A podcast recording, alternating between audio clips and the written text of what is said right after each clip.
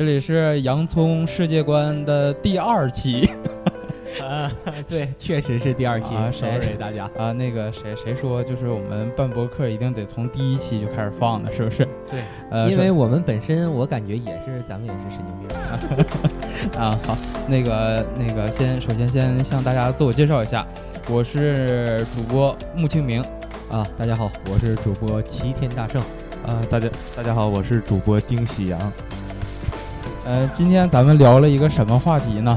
就是正值这个月份儿，咱们聊一下最应景的事儿，就是处女座必须死。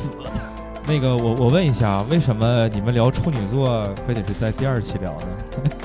这这咱咱把第一期情况跟大家说一下吧。那个，其实我们第一期很用心的录了一期啊，而且也是我我们感觉效果比较好。可惜在最后一分钟收尾的过程中，怎么的了？停电了，停电了。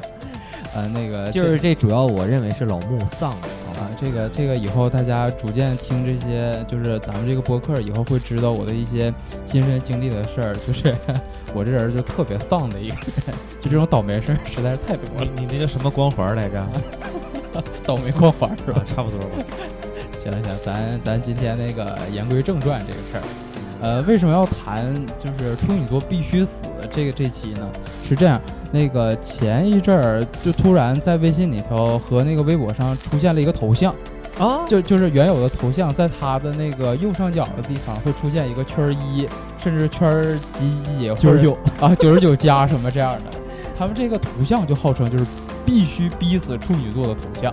这这个其实我感觉啊，我不是处女座啊，但我也很挺反感这头像。啊，这头像能咋的呀？这个先首先先向大家介绍一下，就是先说一下背景，啊，对这个我们的主播之一的丁喜阳老师，他就是一个处女座的，他他就是个处女座，他就是个处女。啊，我我是处女座。所以今天呢，咱们这期播客就让那个丁老师来现身说法一下，咱们看看究竟处女座他他究竟是一个什么样的。啊，那个在咱们这个在说之前，我说一下，这个我也没法做到说是以点带全吧。没事儿没事咱们就是也不光也不光说你你你，咱咱也可以说说，就是周围周围还有谁处女？哎，我还真没注意过咱们啊周围谁处女座。你啊，有我我爸，你 别别人好像家传处女，家传处女。啊差不多吧。反正这这一点上来说，呃，我确实能代表我和我爸，但是我感觉没法代表广大的处女座，也没法代表网上说的那些处女座，我也只能说说，呃，我我是什么样的一个人，只能是这样。呃，这样就是在咱们这期播客开始之前呢，那个我做了一个简单的一个搜索，就是呃，大家如果要是听众，谁要是说的想要看一下这个，也可以，就是在咱们百度里头随便搜索一下各个星座，就比如说呃白羊座，呃白羊座必须死，金牛座必须死，等等等等。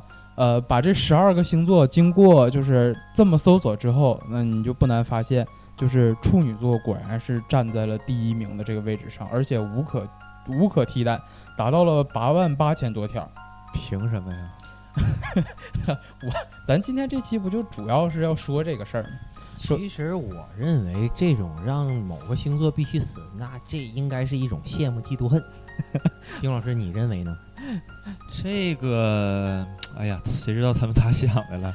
呃，咱们这期怎么说呢？就是呃，关于处女座这个，咱们先从呃它的特点开始说起，然后咱们就是一一对应。你就你就作为丁老师，你就说他们说的这个对你来说究竟是什么样的？咱们一一对应一下啊。就是网上这个对号入座，我能不能坐进去是吧？对，对对对对。行行可以。嗯，而且咱们可能因为本身啊、呃咱们三个人好像并不是说太相信星座这件事儿。对，本身我呃，我认为啊，那个对星座研究比较多的是，女女女孩儿性呃女性可能哎多一些。对对对，女性比较多啊。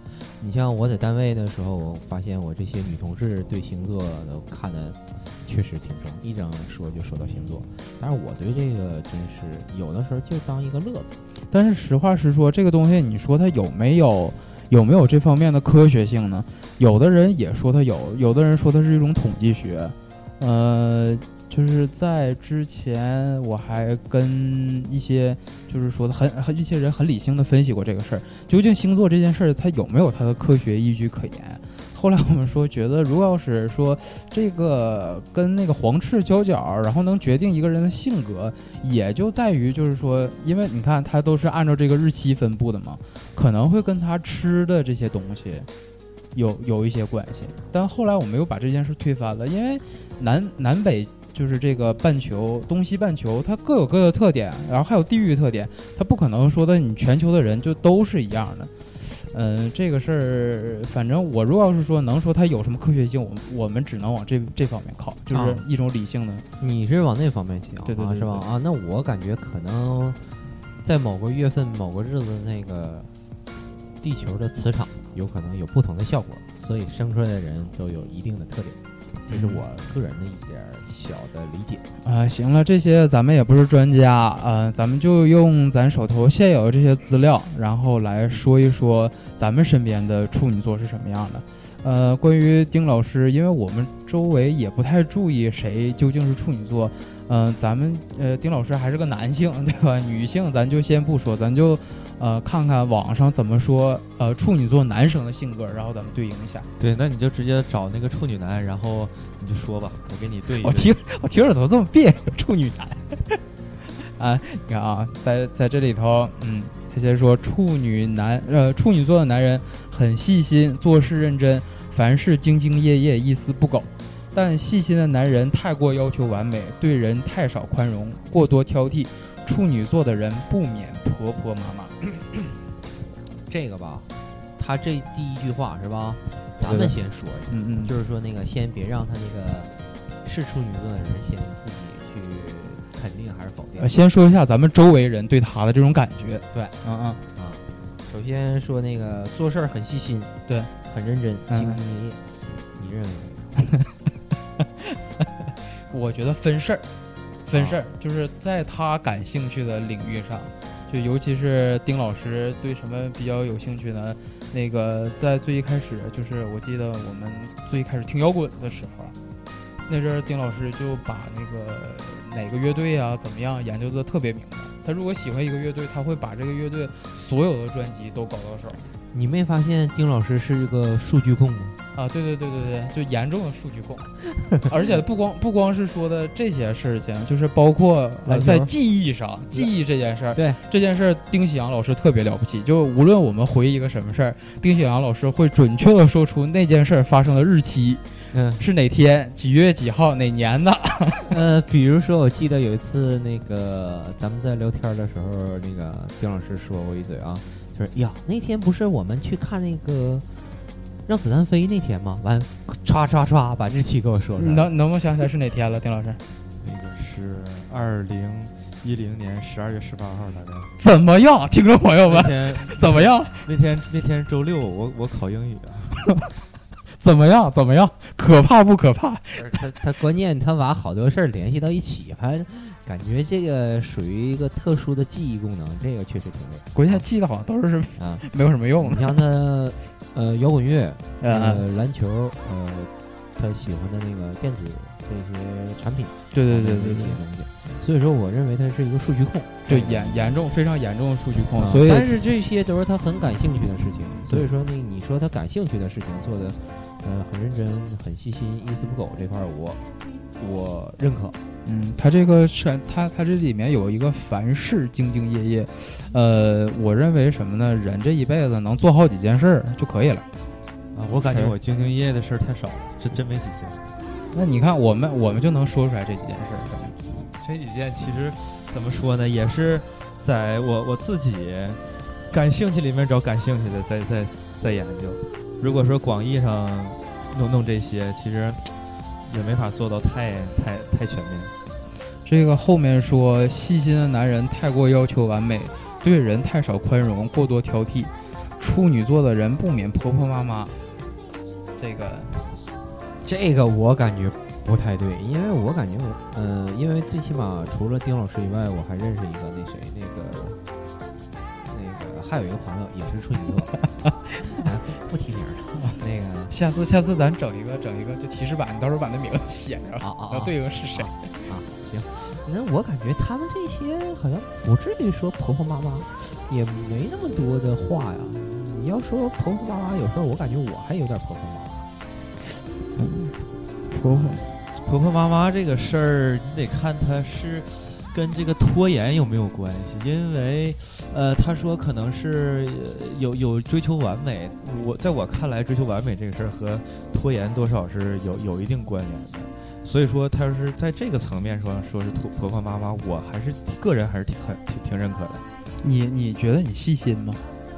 我我感觉我挺细心，但是有挺多事儿，我好像细心也细心不起来。比比如，我感觉好像听着这话里头就有挺多无奈的地方。啊，我我我有的是还可能还是不感兴趣的事儿，想细心，我我这个也也没那个能力吧。就是没没这个想法，没这个动力，差不多差不多你不想去关心这个东西。嗯，差不多差不多。行，那咱们看下一条啊。呃，处女座男人在女人面前大多给人以有思想、有智慧的印象，在男人面前往往温文儒雅。我感觉我我在谁面前都挺有智慧的。臭不要脸！不是，哎，他其实是在别人面前基本上是大智若愚型。大智若愚型的，哎哎哎，他，我觉得这个东西算是丁老师的一种防卫机制。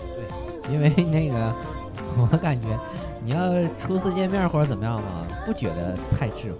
嗯 但是那个突然发现聊几句天儿，或者说那个经过什么事儿，呃，马上就能知道，哎，他好像还是有一些东西啊。你你你觉得？你觉得？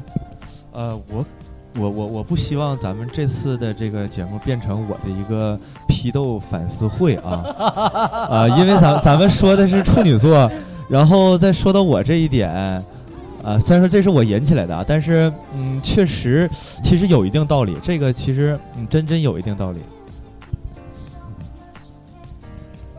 呃，那咱再看看下一条啊。呃，与处女座男人共事轻松愉快，但与细心的处女座男人生活则紧张烦恼。呃，这个就是生活这方面儿，你们同事对你有什么反反应？不是，我就先问问你们谁跟我一起生活过呀？就这个又又又又涉及到别的方面了，是吧？啊，这个其实多细心。嗯，总体来说，我感觉我对生活不是特别细心，我只是对我喜欢的一些领域细心。像我生活其实也是挺粗枝大叶个人，所以说我也不知道说是我要细心起来，别人是不是真受不了。这也只能说是呃，在我这看了。哎，那你你我们之前就是没了解过你对那个呃感情这方面的就是呃很重要的一段经历，我们都不知道。就是你跟你以前女友的时候，你觉得你细心吗？呃，我挺细心的，这个我挺细心的。嗯，就是你女友也反映你很细心，是不是？呃，应该是吧。看下面啊，处女座的男人会打扮，会生活，他知道在什么场合应着什么样的服装更能表现自己。这个你感觉呢？我感觉完全不像。我感觉行吧，但是哎，我你看咱说了好几条，是不是？嗯嗯，我总感觉这个要换成我的星座，好像形容我，我感觉也挺像。这个其实我我过去啊只看处女座，后来我发现总看处女座怎么看怎么像，然后我就什么星座都看，然后我就发现哪个星座都能把我装进去。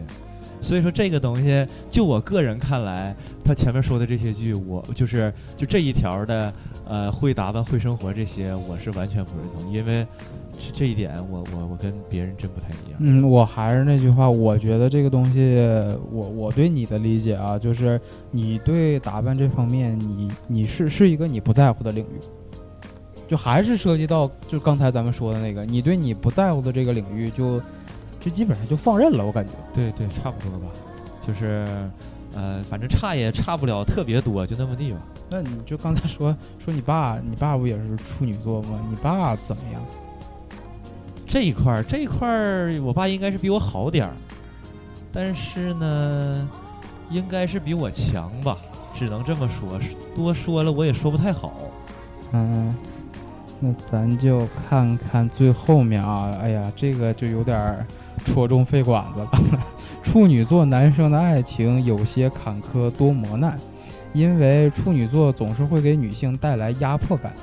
另外，另外就是处女座的家庭观念比较淡薄，家人对于处女座来说只是比较熟悉的。哎呦，我这个这这条儿还真不是我写的哈，这个基本上是没有错的，因为呃前面这个怎么说呢？前面这个我也不太好用言语表达，只能说说的非常对。但是后边就是另外就是处女座家庭观念比较淡薄，家人对于处女座来说只是比较熟悉的这一点，我是特别特别认同，因为呃。怎么说呢？就是后来上了大学之后，就不跟家人一块生活了。然后我就反思过这个问题，然后我发现大概是是这个意思，确确实是这样的。我现在有点怀疑我妈是不是把我生日记错了。呃，那个我估计那也有可能，你回家问问。嗯、有很多家长不都还说说是垃圾桶捡来什么的。也许大哥你就是被就是大圣就是被捡来的，然后就以捡他那天为那个就是他的生日。啊，那个刚才我看条微博，也是一位我我的一位朋友说，啊，最高端的是，呃，按阴历算算星座是吧？那那个确实很高端，按阴历算自己星座是什么？这个其实你你想也有可能啊，很多人，咱这么说，他们就是那么独特，是不是？呃，咱们也我我也采纳，我也就是问过别人，呃，有一些比较熟悉的说的，呃，我就问他们为什么处女座总容易被黑，因为，呃，听说这件事儿是实事儿啊，就是有很多，比如说相亲，听说对方是处女座，就是直接连见都不见，然后招聘，看见是处女座的简历，直接扔进垃圾桶。这个我是这么看的，这个呃，相亲如果说是不见呢，可能也是这几年因为网上这个就是也是有人炒啊，完了越炒这个处女座越黑，所以说可能是有的人就就不见了。还有一种可能，可能也是自己本来就不想不想不想相这个借口，这就是这就是借口。然后等这个招聘的话，我相信啊一个真正缺人的公司可能干不出这么没脑子的事儿。呃，而且的，但但是就是反过来，我听说的就是这么干的是一些外企，他们相反就是比咱们国企更加就是对这个管理意识就更更更重视。这个我是不太信这个事儿，嗯嗯嗯，嗯，我是这么想的，因为我我认为啊，因为我我我所在的公司真正缺人的时候，真是什么人都招，我我我感觉他就是他就是真正体现不出来这个，就是怎么说呢，就是他真没什么能力的情况下，我们都招，我感觉他也就不在乎他的这个星座了。嗯嗯，怎么样，大圣，你你觉得就对这个事儿你怎么怎么看？其实我感觉这个咱们不可能以偏概全，对对对，所以说就是什么呢？那个就是包括你像那个刚才说这个处女座的这几个特点，那也是说什么呢？有的处女座有这种特点，有的处女座也不一定他有这种特点，有可能是什么呢？很多的处女座这些特点都没有，极有可能，或者说什么呢？他这个这些特点就是为了那个怎么说呢？呃，拿这个来那个就是通用公式一样，每个人哎一看哎好哎对，好像是这么回事儿啊。但实际一看，其实很多星座都有这种特点。啊，这个我感觉还像刚才我说的似的，你看哪个星座都能把自己装进去，这真是这样。就像你像刚才你说这个处女座，你看我是射手座，那个处女座你说的这些事儿，我感觉对于我来说，很多东西都可以来形容我。所以说，你就像包括他最后一条说那个家庭观念比较淡薄，我感觉我也比较淡薄。毕竟你们也知道，这个我自从上班以后就不跟家里人住一起了，一直是在自己过，呃，嗯自己住。所以说那个而且每个人也有每个人的特点，就是呃，比如说家庭观念呐、什么这些东西，很有可能是被自己个人的这些事儿然后造成的。对，但你这些所呃，这这个事儿你得这么说，人别人跟我说说的这个星座，它科学性在哪儿？就是它是一种嗯、呃具有神秘色彩的统计学。那个 在这方面可能处女座稍微居多一点，他们是这么说的。这个吧，其实怎么说呢？那个统计学这个嘛，也有一定的道理吧，只能说有一定的道理啊。嗯、处女座这个确实也挺厉害，但是咱们要清楚，它很多现以前所谓的处女座，特别是两千多年以前的处女座和现在的处女座还是有区别的。啊，这个、嗯 我们还真不太知道，给我们普及一下。呃这这个，那我就简单的说一下吧。那个两千多年前，那个你要知道啊，那个咱们说星星是动的吗？星星星星当然是动的了。肯定是动的，对是吧？对包括恒星，其实也都是对，马斯主义说一切处在运，一切物质都处在运动之中。你都包括咱们那个银河系啊、太阳啊，都是在运动的。对对对，是不是运动是绝对的。对，这是绝对的啊。所以说，就是两千多年以前，希腊人发明这个就是用发明这个词儿也行哈，就是说他们掌握星座这个总结吧，总结吧哎，。对，他们整出来星座这个事儿，对，整出来，用咱东北话说，整出来星座这个事儿。哎，对他们整出来这个事儿，完经过两千多年时间，它肯定有变化，包括星空上那个星星的位置、星座的位置啊。嗯，以前什么那个每个星座对应一个星宫，现在好像那个星宫的位置在那儿，星座应该已经有的已经换了。所以说你现在就是说拿处女座来形容，他其实他还真不一定是处女座。这个也也不是这么说，因为两千多年对于这些恒星的变化来说，可能就是微乎其微。啊，对，那那个就是什么呢？咱就说这么的啊，就是那个，呃，太绝对的事儿，嗯、肯定也不能说，是不是？啊，对对，咱也没说，就是说它一定都具有这东西。刚才也说，丁老师有很多东西和他这个东西他就对应不起来。关键是一个丁老师不能代表整个处女座。啊，他这边我还搜集了一些，他说处女座有很多的相似之处，咱们看看啊，就是你你你，就是说丁老师是否更像一个处女座啊？那你说说吧。啊，第一个，呃，处女男很爱吃冰淇淋，啊，解渴的都挺喜欢吧？这这谁总结的？我挺想知道知道。呃呃，处女座男更爱历史、军事、科学类的电视节目，然后对于电视剧等方面、影视方面也很喜欢军事方面题材。军事啊，军事是完全不感兴趣。但是就是这些个，嗯，不太了解的领域，其实如果他是真是，嗯，就是诠释的比较好，比较比较，呃，容易理解这种，我还我其实还是挺喜欢的。你对历史这方面怎么看？啊、历史我就是一直比较比较遗憾的，就是没系统的学过历史。虽然说现在也有一些个时间，但是也也没没学过这个事儿，一直是挺那什么。但是，嗯，我我其实挺挺喜欢历史的。但是但是这个他要是真说这个历史相关的影视剧，我就不感兴趣了。就比如说，呃，就是各种历史题材的影视剧，其实我都是不不看的。就比如说抗日奇侠是吧？嗨，再再早一点儿这抗日神剧，其实我觉得大多数人都不会啊，看，也不全是，也也不全是，还有更早一点儿，就是那些个宫廷剧了，我也都不看。宫廷剧，宫廷剧 啊，比如说穿越啊。就比较杀时间。但是就是说我有时候那个历史这些东西，电视剧这个反映的确实有点假啊。包括其实咱们看正史，那个正史真正挺正吗？也不一定，是不是？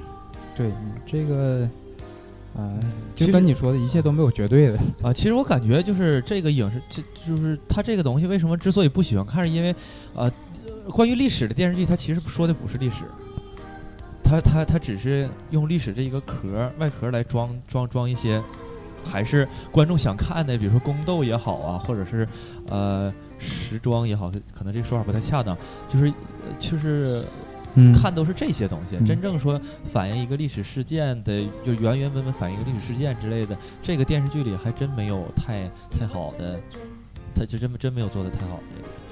呃，也不能这么说。那你纪录片儿你看吗？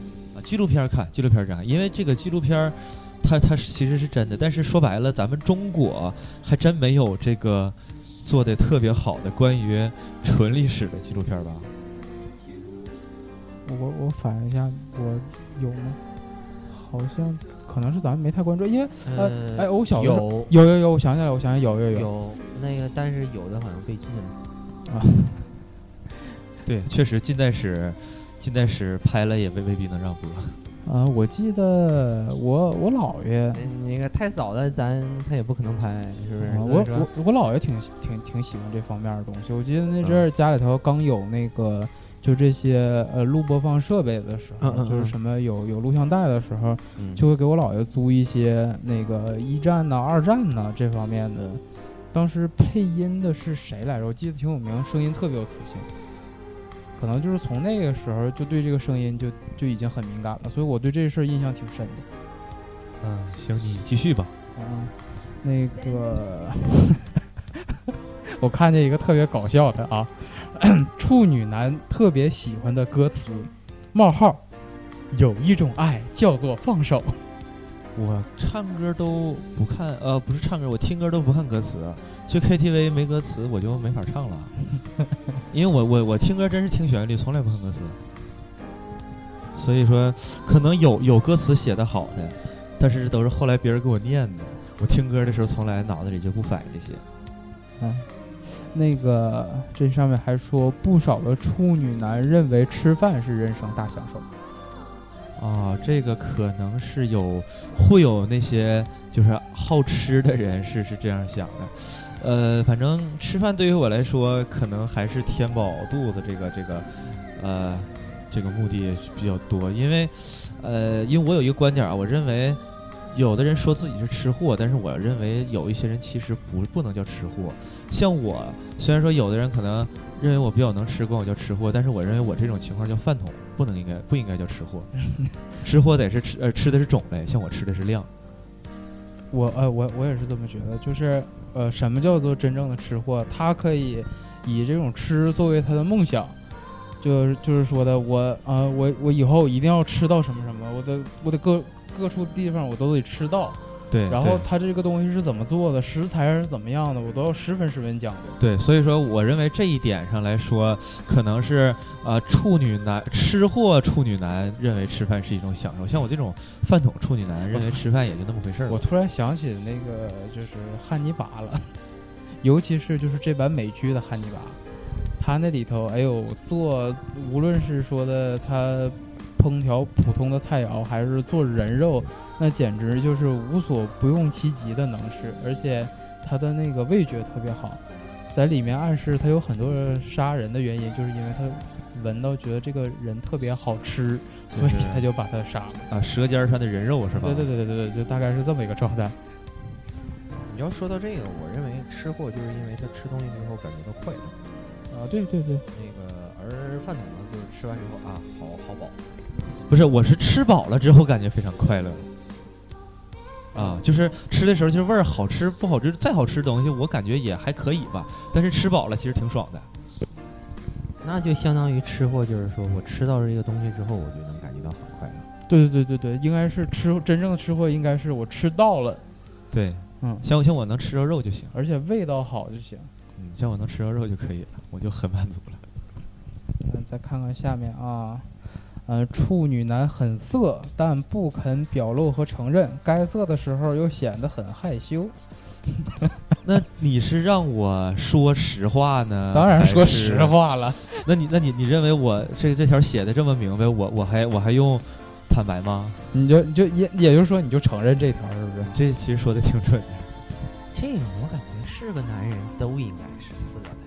这呃也不能这么说，可能吧，十个男人里边有有五个就是明目张胆的这种，还有五个可能就是，呃，就是就是就是 悄悄的就啊，那个你这个统计数据是不对的啊，你最起码得分给一个给那谁呀、给那种像 gay 啊，是不是？这个就是还是怎么说呢？还是就是重申一下，这个呃只能说是个人言论，就是不代表说我们我们对这个这个群体有有什么意见。嗯，这个等到有以后，咱们可以就是专门找一期聊聊这个事儿。啊，咱再看下面，我感觉我刚才说的那句话有点说错了，因为毕竟他要是男色的话，他也有可能是。就对对对对对对呃，，所以说刚才我欠考虑了啊，sorry，对不起大家。这个很色，对，嗯，这个对男色对女色，这都是都是色的一方面，这个很正常。嗯，呃，看下面啊，不喜欢摇滚者居多，这个丁老师肯定不同意了。不是这个，你看像我爸明显就是不喜欢摇滚啊。我我我放的流行歌曲他都不爱听。那个那个大圣，你那边儿就是你不说你有个认识朋友，他喜欢摇滚，对摇滚怎么看？嗯，我哎，不过这么说啊，那个你包括咱们嗯那个还有身边的很多朋友，什么时候喜欢摇滚，这个因为有背景。啊啊，也不是这么说，因为因为就是这个东西，我得表明一个观点，我觉得喜欢的摇滚这这种人都是不妥协的。呃，对，都有心里边都有一种对对，所有所有几乎真正的摇滚者都是不妥协的人。有一种倔强吗？对对，而且呃，但是现在大多数听摇滚的人，还还有很多人是一种什么状态？就是我拿这事玩票啊啊啊！啊、我觉得我我就是 rocker 了，完了之后我就特别酷。他是以这个方面来说，啊，那就是还是比较肤浅。对对对对对，他他们就根本就不能叫做摇滚者。嗯，那个我感觉就是，你是说那个他刚才是说处女座不太喜欢这个？对对对，他说的大多数处女座是不喜欢摇滚，就不喜欢摇滚者居多。哦，那这个我还真没发现。这个我一个人确实也代表不太了啊。如果要是他这个说的比较准的话，我也可能是啊，喜就是就是少少数那一群人，因为上面已经有很多条都绝对都都都说明我确实少数那一部分。嗯，其实吧，你得这么想，那个丁老师有可能是在处女座里边一个比较另类。嗯，因为如果说他是一个跟咱们看处女座比较合的话，咱们估计这期就没了。就哪儿还没有点败类呢，是不是？那个呃，下面说，呃呃，处女男通常不喜欢浓妆艳抹的女子。这个分场合吧，就我好像觉得在座的好像没有都没有太喜欢浓妆艳抹，不是这个这个可能也分场合。如果说你真去了一个需要化妆的地方，需要化妆的地方，你看见一个一个一个连妆都没化的人，你会喜欢他吗？嗯嗯嗯，就是不合时宜。但是我觉得他这里头说的是，应该是指就是拿这种浓妆艳抹作为自己主要打扮方式的。还有一还有就是别别浓妆艳抹着，连连他妈都不认识他就是就是我要不出门，我要是不化妆，我根本就不会出门。我觉得就是说的这种人。那种可能也，我我感觉这个浓妆艳抹可能比你说的这个化妆可能要严重多了吧。嗯嗯嗯嗯，那倒是，嗯有可能就是化化浓妆。对对，就是出门必须化浓妆，这个一般人真是受不了，除了他自己，别人都不知道他咋想。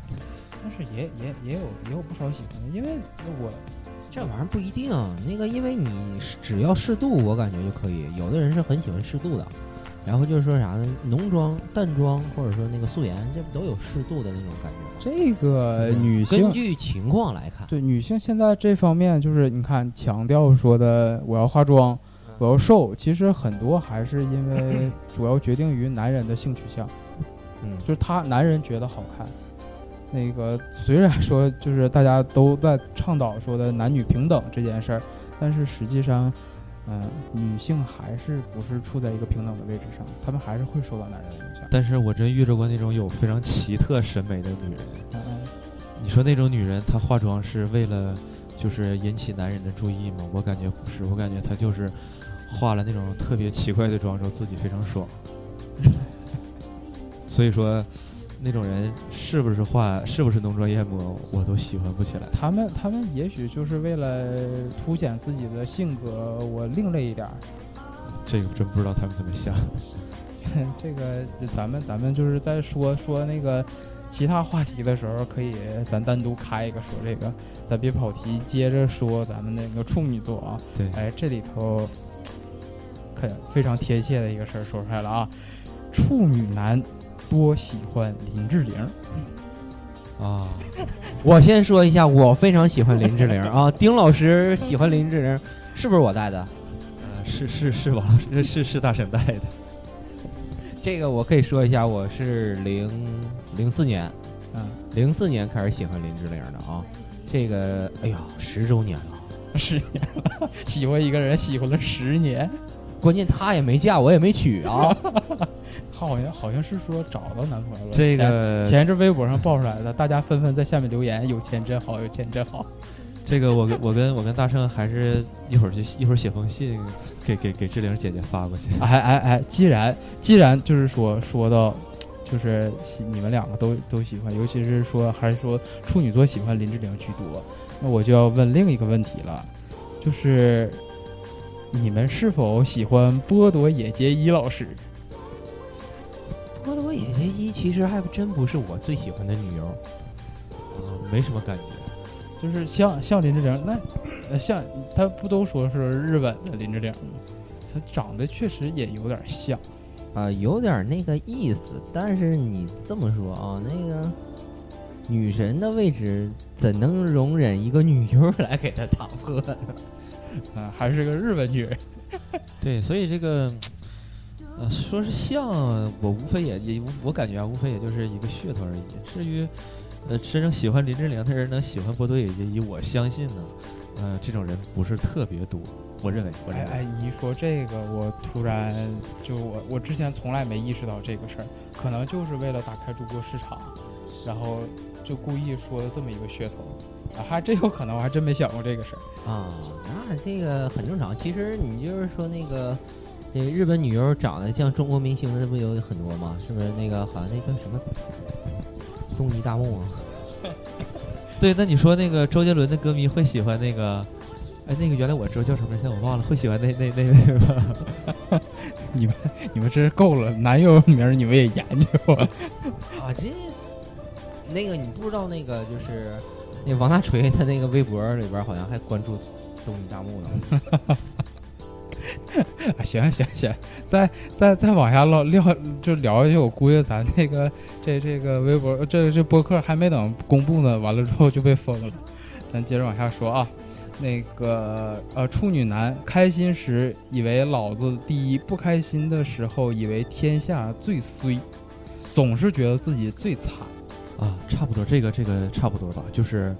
呃，很多时候就是就是挺极端的这种想法。其实这真挺膨胀膨胀的厉害，或者是就是说自贬的厉害。对对对，就像那个做一个什么事儿，就是有有成就，就是有一点成就，一点成就也好，或者是很大成就也好，就是这一个阶段过去了，确实自信心特别特别强。然后这个如果确实有遇到不顺心的事儿的时候，嗯，也容也容易说像像这上说的是这种。确实自己心情会不好，感觉自己一无是处，这个其实挺准，在我这儿看来是挺准的。呃，你在高兴的时候有什么表现？就是特别膨胀的时候有什么表现没有？呃，其实我我的潜意识里还是挺希望别人能能能感觉到我的存在的，大概是这样吧。嗯，就是我心情好的时候，可能一天会发几条微博、几条朋友圈这种。如果你们看我。拿这个是呃，我可能不会刷屏，但是你们看到我短时间内，呃发连连发呀一些的话，说明那个时候其实我心情挺好的。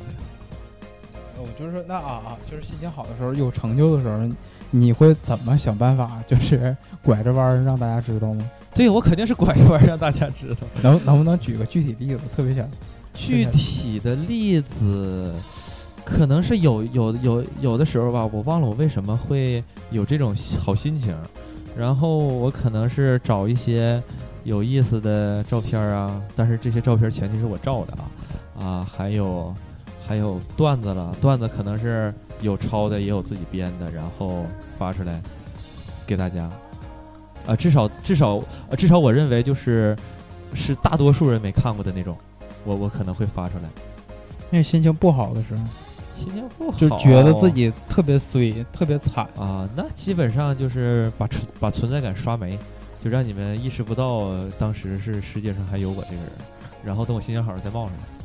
你这个就是平常在心情特别不好的时候有什么发泄方式？发泄方式，呃，我最近几次是。看优酷上那些个比较有意思的自制剧，自那个自那个像报告老板呐，还有万万没想到啊，看看这这最近是看这些，然后还有的时候，呃呃，就最近是这么解决的。过去那个我再稍我再我再想想，啊，那个你这一会儿又说到那什么，你像万万没想到他们那个。好几个剧集确实也挺有意思。你像那个，我可以建议你们，既然有这么大的饭量，没事儿吃点东西，难受或者开心都吃点东西。我是我要一高兴了，走请客，我请 吃肉。啊，我这个饭量，哎呀，你要这么一说的话，我饭量 饭量，丁老师饭量实在是太恐怖了。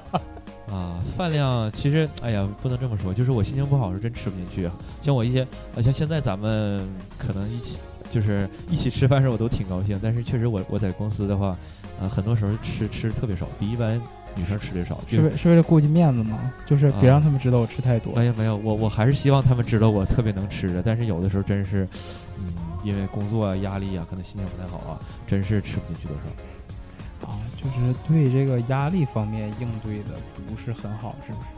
压力确实不太好，但是我感觉一些一些就是这种，呃，比较极端的心情的产生跟这个关系没有那么大。但是我我特别认认同，就是还是刚才我特别认同刚才这句话。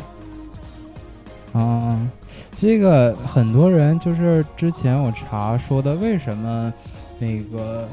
处女座会经常被黑的时候，他们就会说说有的时候，呃，处女座是孤傲的、不易相处的、自以为是、摆架子、固执、不容易承认错误，而且要面子，心理敏感，而且容易受伤，而且报复心极强，有种完美主义倾向，那个对自己要求颇高，让周围人不断的感到压力。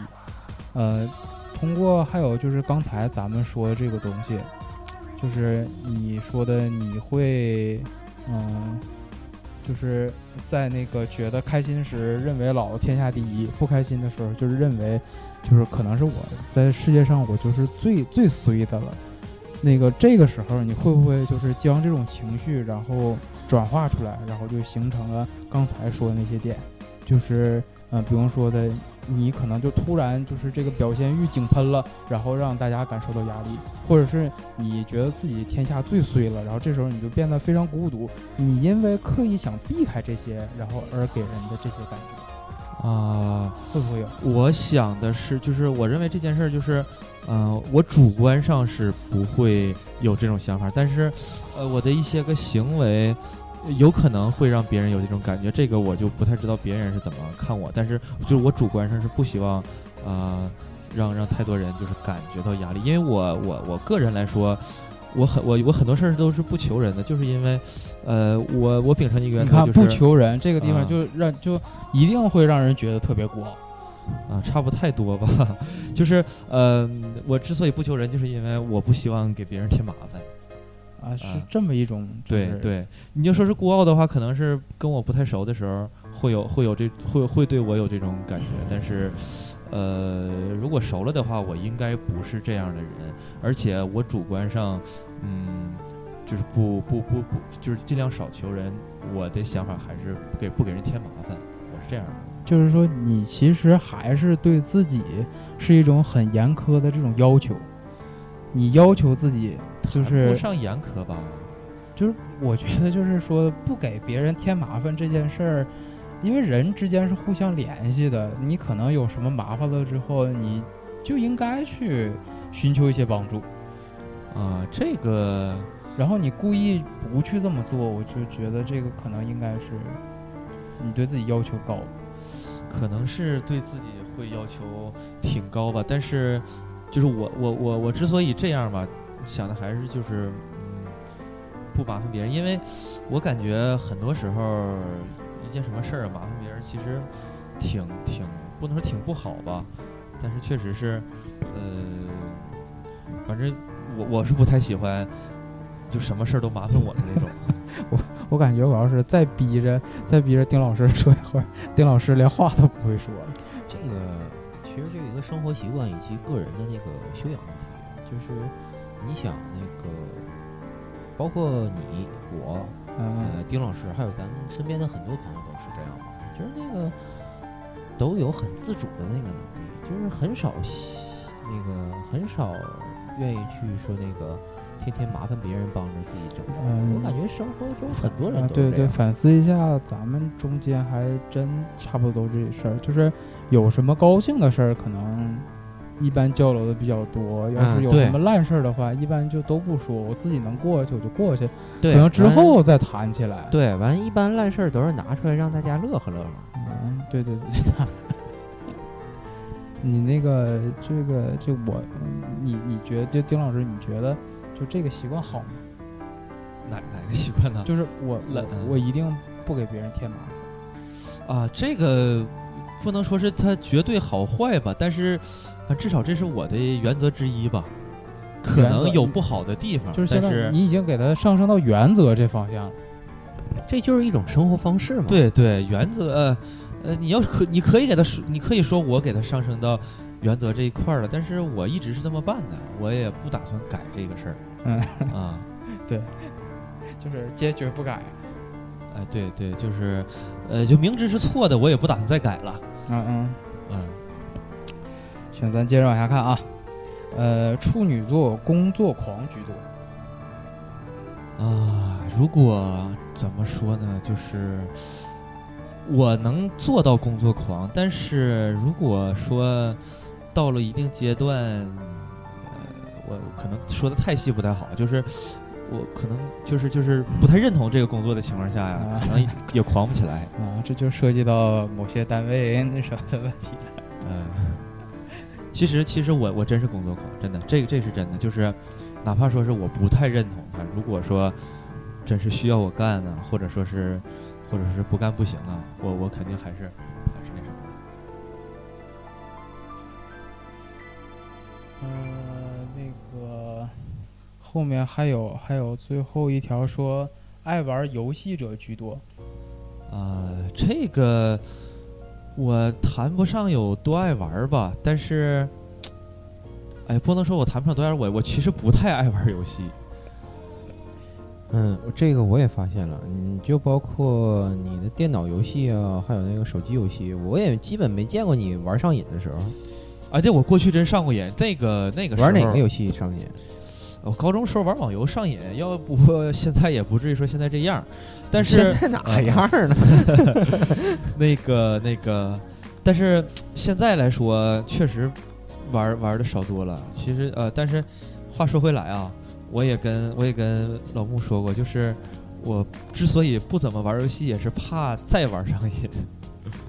啊，但是我确实不是特别爱玩游戏，这个是真的。呃，说还是那句话，对于自己感兴趣的事儿，你就特别专注的哎爱往里钻，对，特别专注，特别投入，然后一不小心就就就上瘾了。然后就不爱的事儿就拉倒。嗯，那暂时确实是不爱游戏。行，咱们今天把这个关于处女座的一些呃习性啊，尤其是处女男这方面的特点呢，呃，咱都一一进行了对应。究竟是什么样呢？大家也可以看看周围的人，或者是处女座，干脆对应一下自己。反正就我在周围，嗯，周围这些就是处女座的朋友，尤其是丁老师作为我们很好的朋友来说，我真的不认为他有什么值得被黑的地方啊，因为真的是一个很好的人。啊，这个你也别这么说，呃，我我估计啊，可能是，我认识的人里可能没有人想黑我，但是我还真代表不了这个处女座。但是呃，我我还有一个想法，就是会不会是，呃，可能集就是这个网友啊，集体找一个发泄的出口，找到这儿了之后，然后处女座呢，也也也很不能说很乐意吧，就是还是有一定自黑的这个精神。所以说这个事儿慢慢就促成了，你你愿打我愿挨，这事儿最后慢慢促成了，会会不会有这这样的一种情况？嗯，这个也不能这么说，这个尤其是到了现在被就是处女座被黑这件事儿，我感觉好像是近几年刚刚兴起来的。啊，这个是这个是，但是反正至少来说呢，每次说到星座呀，每次说到黑处女座呀，我一般都是先表态啊，我说我就是处女座呀，你们快黑我吧，看看看看你们，你看看看你们有什么好黑的。咱们那个其实对于星座，尤其是男男性，就是作为咱们八零后啊，呃，可能最初的关于这方面的认识来源就是一部呃日本动画片儿，啊，圣斗士星矢，对吧？啊，那个是那个里面，那当时出来的那个这十二星座，那嗯，可能除了金牛座以外，还有谁？剩下都是都是花美男一样。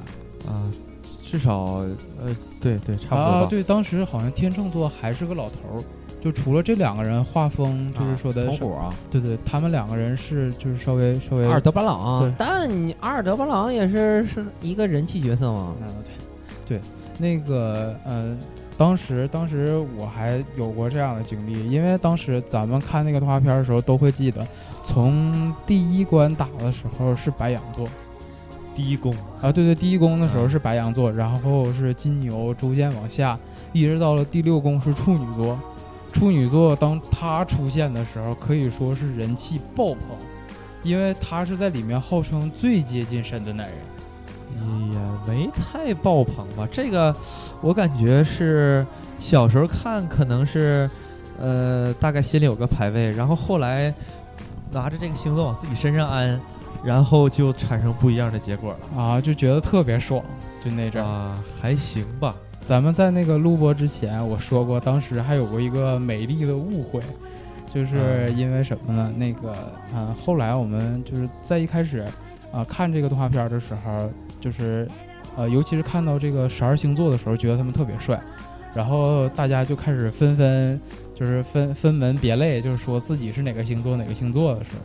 呃，后来可能我们当时就是消息比较闭塞，对于就是具体的日期并不太知道，直接拿它对应月份，而且对应的月份是不正确的。就像我刚才跟你说，打的第一宫因为是白羊，所以我们就认为一月份出一月份是白羊，然后二月份是金牛，这么逐渐往下数这个只能说你们太不懂了。啊、就是当时小嘛，当时小嘛，刚上小学几年级那个时候啊，那你还挺厉害，你还能拿月份对应一下。当时我都没往这上这方面想。因为我因为就是我们就是听见别人说说的这个东西和月份是对应的，然后就对应这件事儿。有有没有人拿这跟跟生肖对应啊？没有没有，不是你先听我说完，你也嗯，有可能，这玩意儿真说不好，什么奇葩人都有。对，还有拿阴历对应十，那就对应十二星座的。我刚才说是，到二零一四年还有这样人的哈。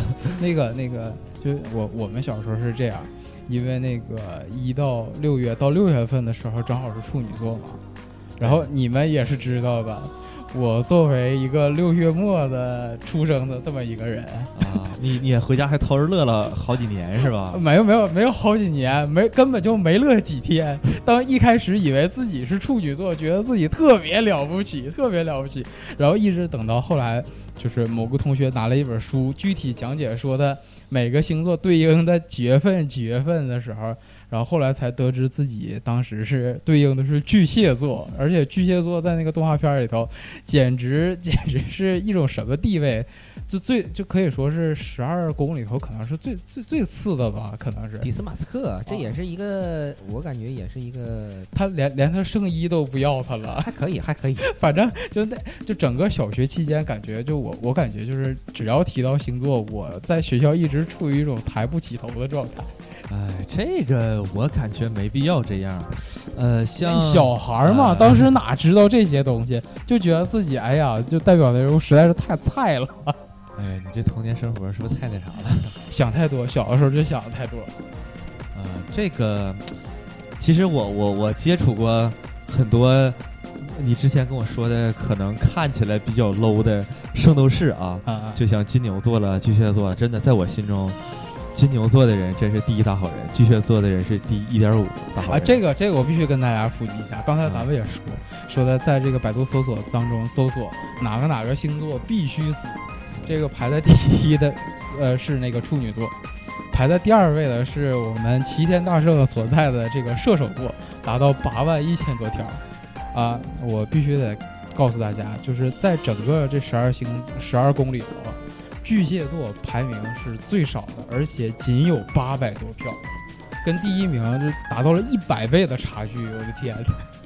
我们真的是好人，所以你们身边如果有巨蟹座，一定要爱护他们。啊，行，可以可以，巨蟹座晚上请我吃两顿饭的。这玩意儿不能说明什么啊，毕竟地球六十多亿人口，对，就像我就是属于就是比较背的那种，哎，哪个星座比较背？哪个星座比较背？那个跟跟大家再普及一下，就是，呃，穆清明这个人，就是我，是一个什么样的人呢？就是不管到哪儿，各种就是倒霉的事儿都会发生。啊，去饭店吃饭后厨着火呀，去住院去住院医院着火呀，这种事儿我都遇到过，而且而且特别多，不是说的就是说一次两次什么。之前都是他自己，就是，哎呀，我们比较不爽的就是上次录音的时候，他他他也他也让我们停电了啊，咱们咱们也得说一下这个事儿。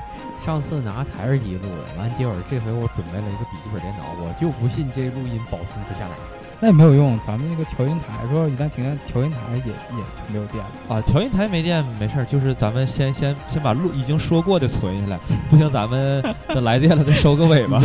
就你们别说怎么解决，就是想怨我就完了。那个俺们也没说别的。啊，咱们就是把这个话说到这儿，我觉得就是相当于为处女座的这些人做一个证明。就是说，他根本就不像大家想象的那么可怕，呃，所以说呢，有处女座的朋友也一定要爱护处女座。这个怎么说呢？虽然说是由我说起，但是我感觉其实大家呀，朋友间或者陌生人间相处，就是没没必要说是，呃，拿拿着这么个帽子往人头上一扣，就就就，呃，就怎么样了？这个其实我感觉没必要，真没必要这样。嗯，这个。我是刚才我一直在想一个这个问题啊，就是你的朋友，无论是什么星座，那肯定还是你的朋友。你不能因为知道啊，原来你是处女座，我不跟你处了，那那那那就太不理性了，对，是不是太不理性？所以说那就叫迷信了，这就 不是。那这人也太处女座了吧？黑的漂亮，黑的漂亮，黑的漂亮。那个，嗯，今天在这个咱们谈完这些处女座之后呢，因为毕竟咱们叫做洋葱世界观，那个还要和这个影视稍微联系一下。我特意找了一部，就是大家专门为处女座推荐的这么一部电影，呃，叫做《卡特教练》。具体讲的是什么？就是讲身为加利福尼亚瑞奇蒙高中篮球队的教练肯卡特。在一九九九年的赛季中，以球队球员呃这个队员的在校成绩太差为由，呃将先前已经十三场不败的球员全部罚到了板凳上，而他也因此受到了广泛的争议。为了球员的成绩，卡特他踏上了自己作为教练的生涯。最后，在卡特一再的坚持之下，成绩不佳的学子最终受到了感动，并且痛改前非的这么一个故事，特别特别的励志。哎，这个，我估计你是没看过这部电影。呃，如果如果如果真要是说推荐电影啊，就是真说到处女座，我也推荐一部电影给大家，叫《处女之死》啊，《Virgin Suicide》是那个啊科波拉，就是弗朗西斯福特科波拉的女儿索菲亚科波拉，她的导演处女作啊。那部电影是就是怎么说呢？是大概意思就是讲，其实是一个家庭教育片儿。呃，讲的是一家有五个女儿，然后他们这个大女儿，可啊是呃是是一开始有有就有一个孩最小的那个孩子自杀了，然后就家长对对家里剩下这四个孩子，就是实施了一些保护，让这个保护也是加引号的，最后导致了呃再再再说就剧透了啊，这个片儿也是那个演早期的那个蜘蛛侠三部曲的里那个那个蜘蛛侠女朋友。他的名字叫，啊，对，是邓斯特，对，克里斯滕·邓斯特的，是是前两天有谢他的啊，对，有他照片的，对，是这个是是邓斯特的成名作吧？因为不是他不是他的处女作，因为邓斯特是童星，啊，算是他长大了之后一部挺重要的电影。这部电影我个人非常喜欢，尤其是啊，推荐给呃，就是有孩子的，尤其是有女儿，看看这个。这这个教关于这个教育带来的一些啊，你能你能说说，就是为什么你要把它推荐给处女座吗？啊，这个我脑子里最早闪现出来的印象是因为它确叫处女之死，或或者也可以叫做处女自杀。嗯，前面前面我刚才说那部电影其实是大家推荐给处女座的，就像丁翔老师说的，这个片子我确实是没有看过，而而就是关于就是励志这方面呢，可能。大家看到的最多的就是像《幸福来敲门》这个东西，和他的坚持在这方面差不多。呃，我特意就是在豆瓣儿啊和时光网上特意翻了一下这个电影。呃，这个卡特教练他和《当幸福来敲门》他们两个有一个很大的差别，就是关于这个压力对压力的应对上。在当幸福来敲门这部电影的时候，他面对压力是什么？就是我不得不去面对，他已经山穷水尽了。但是这个卡特教练他讲的对于压压力这应对，是因为他还有退路，但是他因为他喜欢这个，所以说他愿意去把承受这份压力，他把这份压力扛了起来。我觉得就尤其是像刚才自咱们和那个丁翔老师谈完，他对这个就是他究竟作为一个处女座，他究竟是一个什么性格来说，我觉得这个卡特教练现在看来确实是非常适合给处女座看。啊，那我回去看看，然后看看能从中学到些什么。嗯嗯，那好那好，大家还有没有什么就是说的要最后嘱咐嘱咐啊处女座或者是想要嘱咐丁老师的话？那我就还是说一句话吧，将就过呗，还能分是咋？你你还有啥话要说？没有，希望大家珍惜处女座。啊，行，我再说一句吧。那个我们选的背景音乐其实特别好听。